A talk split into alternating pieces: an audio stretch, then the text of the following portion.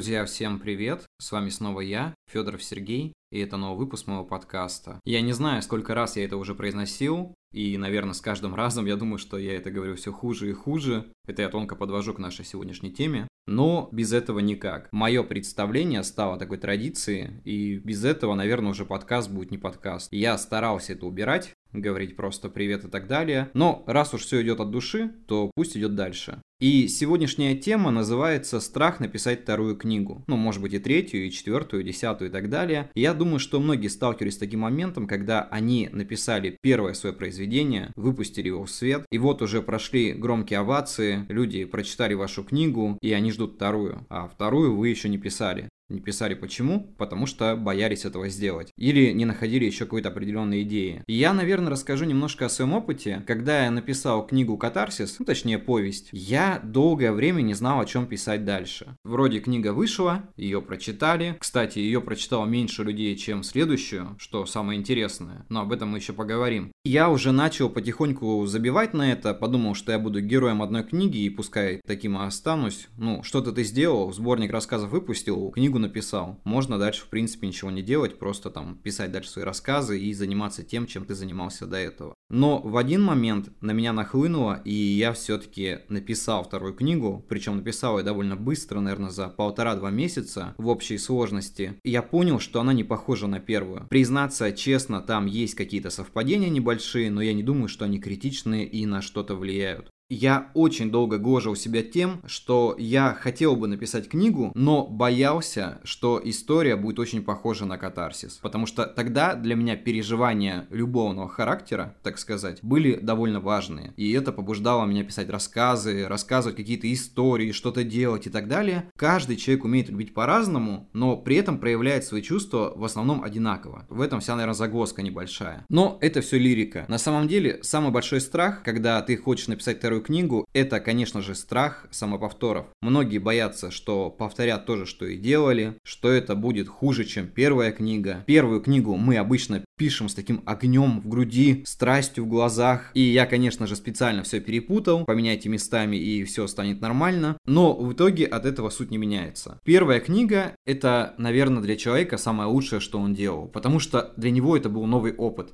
Представьте, когда вы обретаете какой-то навык, используете его на практике и неожиданно понимаете, что у вас это получилось довести от начала до конца. Процесс написания книги, он сам по себе непростой. Во-первых, это усидчивость. Это нужно старание, усидчивость, дисциплина, либо порыв, бесконечный порыв, который заставляет тебя писать. Без этого всего это все не работает. Поэтому нужно либо придерживаться дисциплине, либо бесконечно использовать свое вдохновение, если оно из тебя выходит. Но я не думаю, что оно может выходить полтора полтора-два месяца, потому что когда я писал Сатори, мне через полгода хотелось это бросить. Потому что тема, во-первых, была для меня слишком сложная. Я сам ее до конца не понимал, но доведя это до ума, я понял, что я сделал для себя новое открытие и разобрался в той теме, которую хотел изучить в конечном итоге. Поэтому могу там спокойно объяснять, что там и как, если вдруг меня об этом спросят. Но давайте все же вернемся к основному вопросу. Как написать вторую книгу, если тебя преследуют страхи того, что это у тебя не получится, либо это будет хуже? Во-первых, писатель меняется и растет в процессе написания книги.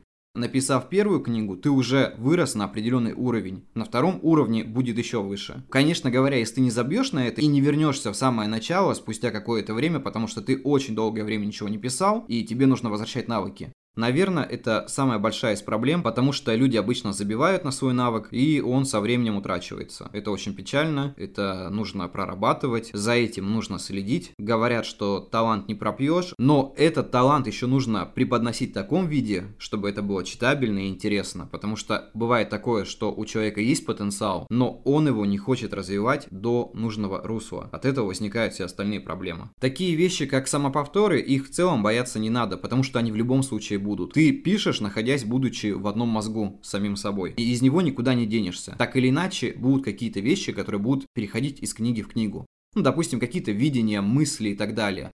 Это не будет выглядеть так, что у тебя вся книга под копирку списана с прошлой. Это будет выглядеть так, что будут какие-то отсылки, если точнее, то каким-то мыслям, так сказать. Я не думаю, что в этом есть что-то плохое, лишь бы это не повторяло сам основной сюжет и не мешало его развитию. Потому что писать, по сути, нужно душой. То есть именно то, что ты чувствуешь, использовать какой-то определенный опыт, мысли, мышления, переживания какие-то прошлые. Тогда это будет добавлять краски в вашу книгу. И, скорее всего, это прикроет даже любую повторяющуюся мысль время от времени. Главное, чтобы эта мысль не повторялась у вас каждую главу. Одна и та же мысль не ведет пути развитию. Нужно ее все равно куда-то развивать, иметь какие-то ответвления, и тогда все будет хорошо. Второй страх, я его часто слышал, я его испытывал, это написать что-то хуже. Человек не должен бояться писать чего-то хуже, потому что творчество – это развитие. Ты должен стремиться к тому, чтобы писать лучше, чем до этого. Ты должен использовать какие-то новые слова, новые обороты, новые идеи, сюжеты и так далее. Не нужно копаться в чем-то прошлом, потому что если ты поставишь свою старую книгу и просто будешь примерно писать, что там было до этого написано, это ничем хорошим не закончится. Нужно об этом помнить. И не нужно бояться ничего. В творчестве в том числе. Точнее, в большей части в творчестве ничего не нужно бояться, потому что все это ведет к блокировкам блокировкам. И каждый человек, который пишет, я знаю, что он очень чувствительный и ранимый. И если ты сам себя будешь ранить, то как ты будешь удерживать чужую критику? Чужая критика, она вот сегодня есть, а завтра ты этого уже не читаешь. Но если в тебе это сохранится, и ты будешь бесконечно себе говорить, что ты делаешь что-то плохо, то, наверное, ты не сможешь нормально развиваться. Нужно принимать себя таким, какой ты есть. И это самое главное. Многим кажется, что писать книги это трудно. И с каждым разом все труднее и труднее. Я просто вспоминаю тот момент, когда я сел писать книгу и подумал, блин, здесь же будет не одна страница и не 5, здесь целых 140 страниц минимум. И что мне с этим делать? И я сидел и думал о том, что у меня это не получится. Но, как оказалось, мне было о чем сказать, и это вполне уместилось в этот объем. Поэтому не бойтесь трудностей, потому что в основном вы их сами себе создаете. И это работает вообще во всех ситуациях. Если ты считаешь, что работа будет трудной, то она и будет трудной, понимаешь? И ты ничего с этим не сделаешь, потому что ты сам себя на это настроил. Но если ты считаешь, что твой путь будет легкий, и стараешься этим заниматься, вникать и развиваться, то это все исчезает. Нужно отбрасывать все сомнения и стремиться к тому, чтобы делать что-то дальше и делать что-то лучше. Помните о том, что у вас есть читатели, которые заинтересованы в том, что вы делаете. И верные читатели всегда оценят или подскажут, где что было не так. И это не значит, что ваша книга вдруг станет провальной, если что-то не получится. Это значит, что у вас будет опыт развития дальше. И я думаю, что все-таки не бывает плохих книг, бывают разные мнения, и нужно об этом помнить. Я думаю, что я опять же объяснил здесь все кратко и довольно понятно. По крайней мере, мне это понятно, надеюсь, что и вам это будет понятно. Если у вас будут вопросы, пишите, я обязательно на них отвечу.